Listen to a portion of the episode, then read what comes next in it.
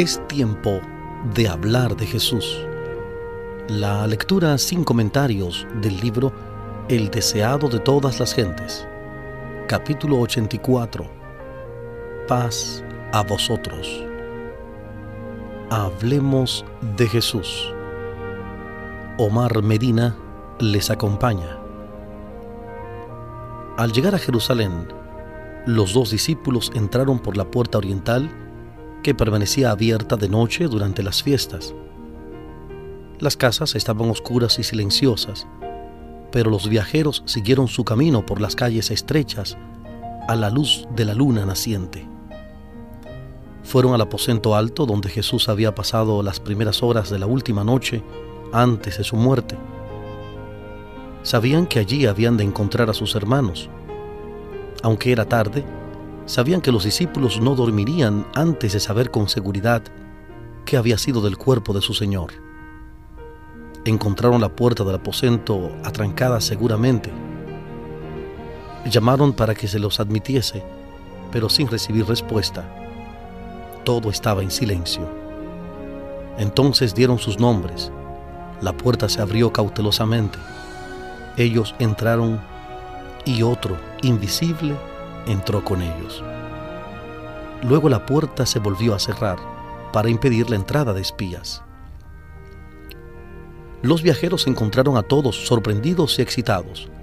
Las voces de los que estaban en la pieza estallaban de agradecimiento y alabanza diciendo, ha resucitado el Señor verdaderamente y ha aparecido a Simón.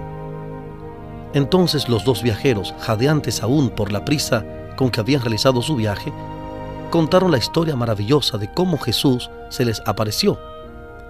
Apenas acabado su relato, mientras algunos decían que no lo podían creer porque era demasiado bueno para ser verdad, he aquí que vieron otra persona delante de sí. Todos los ojos se fijaron en el extraño. Nadie había llamado para pedir entrada, ninguna pisada se había dejado oír. Los discípulos, sorprendidos, se preguntaron lo que esto significaba. Oyeron entonces una voz que no era otra que la de su maestro. Claras fueron las palabras de sus labios. Paz a vosotros. Entonces ellos, espantados y asombrados, pensaban que veían espíritu, mas él les dice, ¿por qué estáis turbados y suben pensamientos a vuestros corazones? Mirad mis manos y mis pies, que yo mismo soy. Palpad y ved que el espíritu ni tiene carne ni huesos, como veis que yo tengo. Y diciendo esto les mostró las manos y los pies. Contemplaron ellos las manos y los pies heridos por los crueles clavos. Reconocieron su voz, que era como ninguna otra que hubiesen oído. Y no creyéndolo aún ellos de gozo y maravillados, les dijo, ¿tenéis aquí algo de comer? Entonces ellos le presentaron parte de un pez asado y un panal de miel y él tomó y comió delante de ellos, y los discípulos se gozaron viendo al Señor. La fe y el gozo reemplazaron a la incredulidad, y con sentimientos que no podían expresarse en palabras, reconocieron a su resucitado Salvador. En ocasión del nacimiento de Jesús, el ángel anunció paz en la tierra y buena voluntad para con los hombres. Y ahora, en la primera aparición a sus discípulos después de su resurrección, el Salvador se dirigió a ellos con las bienaventuradas palabras, paz a vosotros. Jesús está siempre listo para impartir paz a las almas que están cargadas de dudas y temores. Espera que nosotros le abramos la puerta del corazón y le digamos, mora con nosotros. Dice, he aquí yo estoy a la puerta y llamo. Si alguno oyere mi voz y abriere la puerta, entraré a él y cenaré con él y él conmigo. Apocalipsis capítulo 3, versículo 20. Apocalipsis 3:20. La resurrección de Cristo fue una figura de la resurrección final de todos los que duermen en Él. El semblante del Salvador resucitado, sus modales y su habla eran familiares para sus discípulos. Así como Jesús resucitó de los muertos, han de resucitar los que duermen en Él. Conoceremos a nuestros amigos como los discípulos conocieron a Jesús pueden haber estado deformados, enfermos o desfigurados en esta vida mortal, y levantarse con perfecta salud y simetría. Sin embargo, en el cuerpo glorificado su identidad será perfectamente conservada. Entonces conoceremos así como somos conocidos. Primera de Corintios 13, 12. Primera de Corintios 13, 12. En la luz radiante que resplandecerá del rostro de Jesús, reconoceremos los rasgos de aquellos a quienes amamos. Cuando Jesús se encontró con sus discípulos, les recordó lo que les había dicho antes de su muerte, a saber, que debían cumplirse todas las cosas que estaban escritas acerca de él en la ley de Moisés, en los profetas y en los salmos. Entonces les abrió el sentido para que entendiesen las escrituras y les dijo, Así está escrito y así fue necesario que el Cristo padeciese y resucitase de los muertos al tercer día, y que se predicase en su nombre el arrepentimiento y la remisión de pecados en todas las naciones, comenzando en Jerusalén. Y vosotros sois testigos de estas cosas.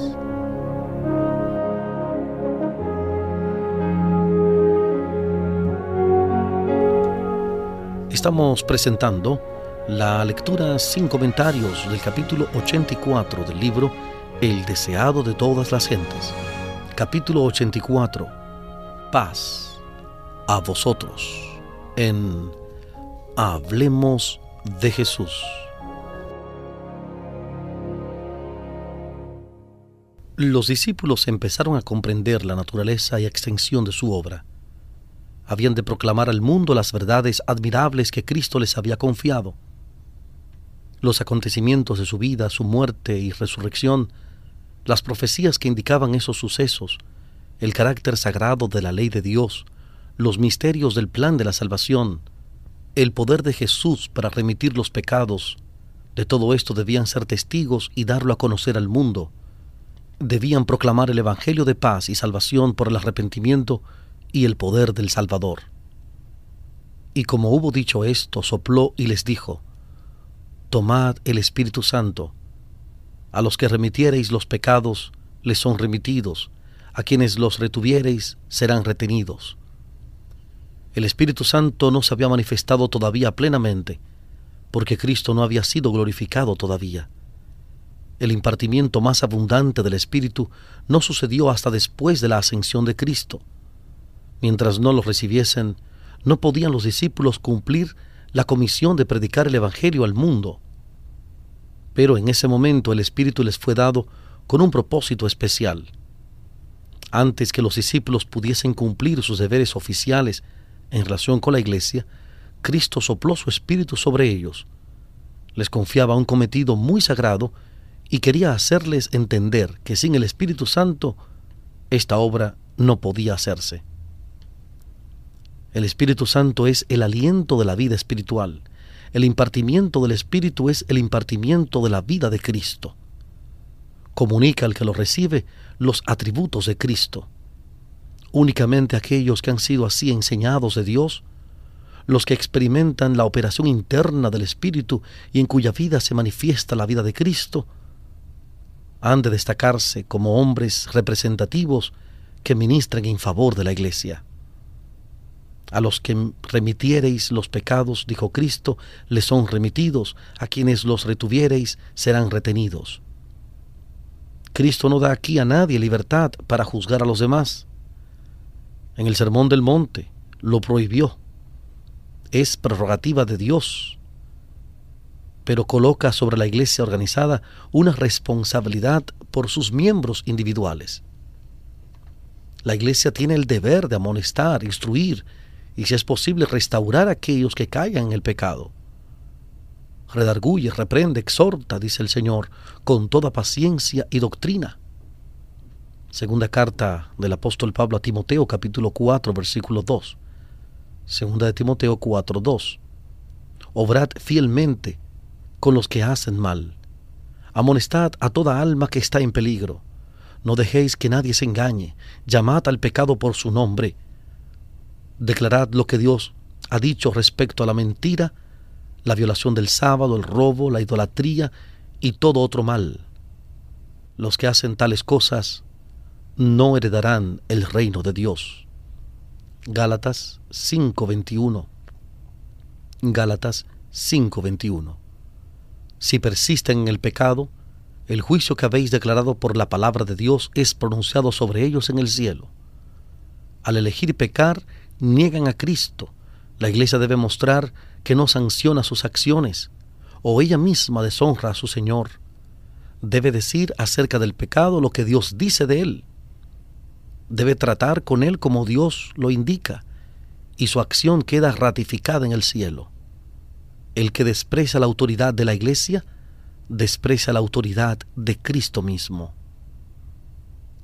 Pero el cuadro tiene un aspecto más halagüeño. A los que remitiereis los pecados, les son remitidos.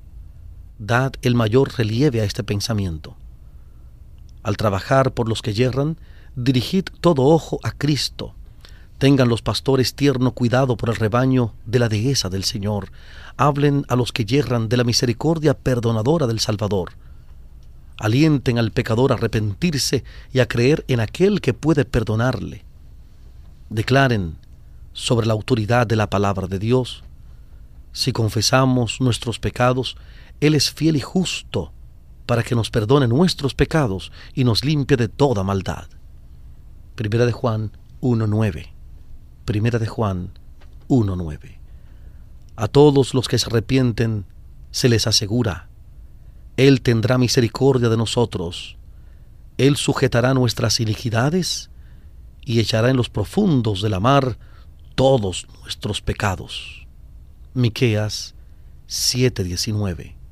Miqueas 7:19.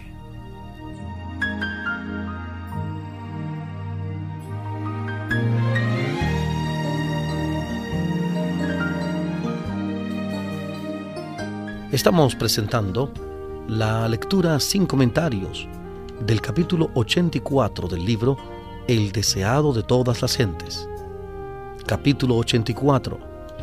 Paz a vosotros.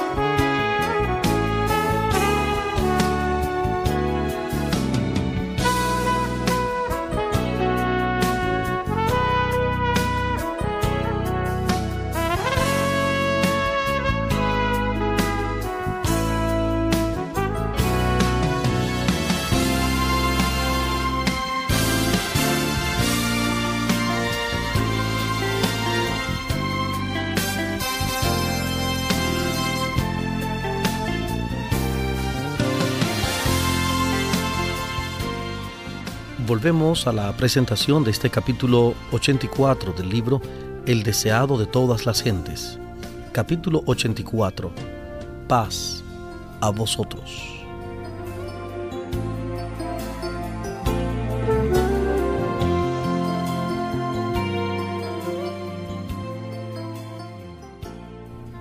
Sea el arrepentimiento del pecador aceptado por la Iglesia con corazón agradecido.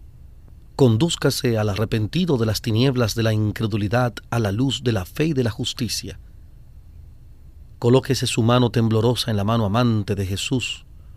Una remisión tal es ratificada en el cielo. Únicamente en este sentido tiene la Iglesia poder para absolver al pecador. La remisión de los pecados puede obtenerse únicamente por los méritos de Cristo.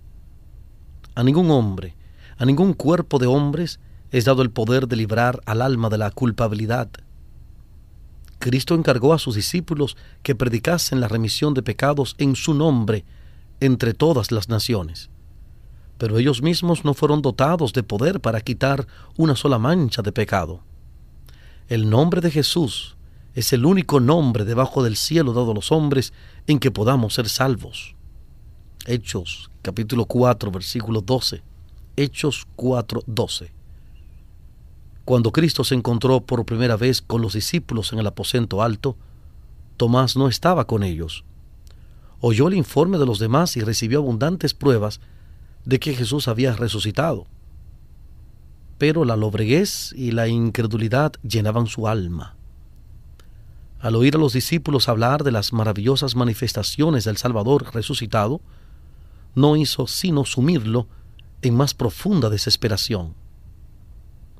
Si Jesús hubiese resucitado realmente de los muertos, no podía haber entonces otra esperanza de un reino terrenal. Y hería su vanidad el pensar que su Maestro se revelase a todos los discípulos excepto a él. Estaba resuelto a no creer, y por una semana entera reflexionó en su condición, que él parecía tanto más oscura en contraste con la esperanza y la fe de sus hermanos. Durante ese tiempo declaró repetidas veces, si no viera en sus manos la señal de los clavos, y metiere mi dedo en el lugar de los clavos, y metiere mi mano en su costado, no creeré. No quería ver por los ojos de sus hermanos, ni ejercer fe por su testimonio. Amaba ardientemente a su Señor, pero permitía que los celos y la incredulidad dominasen su mente y corazón. Unos cuantos de los discípulos hicieron entonces del familiar aposento alto su morada temporal, y a la noche se reunían todos excepto Tomás. Una noche Tomás resolvió reunirse con los demás. A pesar de su incredulidad, tenía una débil esperanza de que fuese verdad la buena nueva.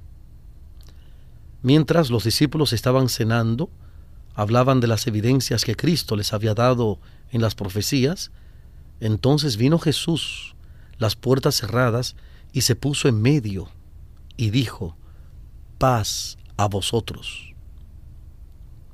Volviéndose hacia Tomás, dijo, mete tu dedo aquí y ve mis manos, y alarga acá tu mano y métela en mi costado, y no seas incrédulo, sino fiel. Estas palabras demostraban que él conocía los pensamientos y las palabras de Tomás. El discípulo acosado por la duda sabía que ninguno de sus compañeros había visto a Jesús desde hacía una semana. No podían haber hablado de su incredulidad al Maestro. Reconoció como su Señor al que tenía delante de sí. No deseaba otra prueba. Su corazón palpitó de gozo y se echó a los pies de Jesús clamando, Señor mío y Dios mío. Jesús aceptó este reconocimiento, pero reprendió suavemente su incredulidad. Porque me has visto, Tomás, creíste. Bienaventurados los que no vieron y creyeron. La fe de Tomás habría sido más grata a Cristo si hubiese estado dispuesto a creer por el testimonio de sus hermanos. Si el mundo siguiese ahora el ejemplo de Tomás, nadie creería en la salvación, porque todos los que reciben a Cristo deben hacerlo por el testimonio de otros. Muchos aficionados a la duda se disculpan diciendo que si tuviesen las pruebas que Tomás recibió de sus compañeros, creerían. No comprenden que no solamente tienen esta prueba, sino mucho más. Muchos que como Tomás esperan que sea suprimida toda causa de duda, no realizarán nunca su deseo. Quedan gradualmente confirmados en la incredulidad. Los que se acostumbran a mirar el lado sombrío, a murmurar y quejarse, no saben lo que hacen. Están sembrando las semillas de la duda y segarán una cosecha de duda. En un tiempo en que la fe y la confianza son muy esenciales, muchos se hallarán así incapaces de esperar y creer. En el trato que concedió a Tomás, Jesús dio una lección para sus seguidores. Su ejemplo demuestra cómo debemos tratar a aquellos cuya fe es débil y que dan realza sus dudas. Jesús no abrumó a Tomás con reproches ni entró en controversia con él. Se reveló al que dudaba. Tomás había sido irrazonable al dictar las condiciones de su fe. Pero Jesús, por su amor y consideración generosa, quebrantó todas las barreras. La incredulidad queda rara vez vencida por la controversia. Se pone más bien en guardia y haya nuevo apoyo y excusa. Pero revélese a Jesús en su amor y misericordia como el Salvador crucificado, y de muchos labios antes indiferentes se oirá el reconocimiento de Tomás. Señor mío y Dios mío.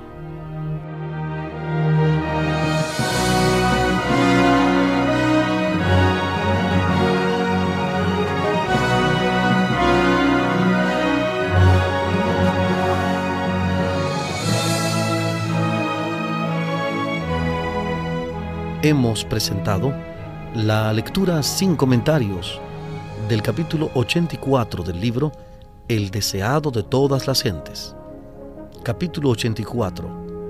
Paz a vosotros. Este capítulo está basado en el libro de Lucas, capítulo 24, versículos 33 al 48. Lucas 24, 33 al 48 y Juan, capítulo 20, versículos 19 al 29. Juan 20, 19 al 29. Hablemos de Jesús. Omar Medina les agradece la fina gentileza de la atención dispensada. Que Dios les bendiga.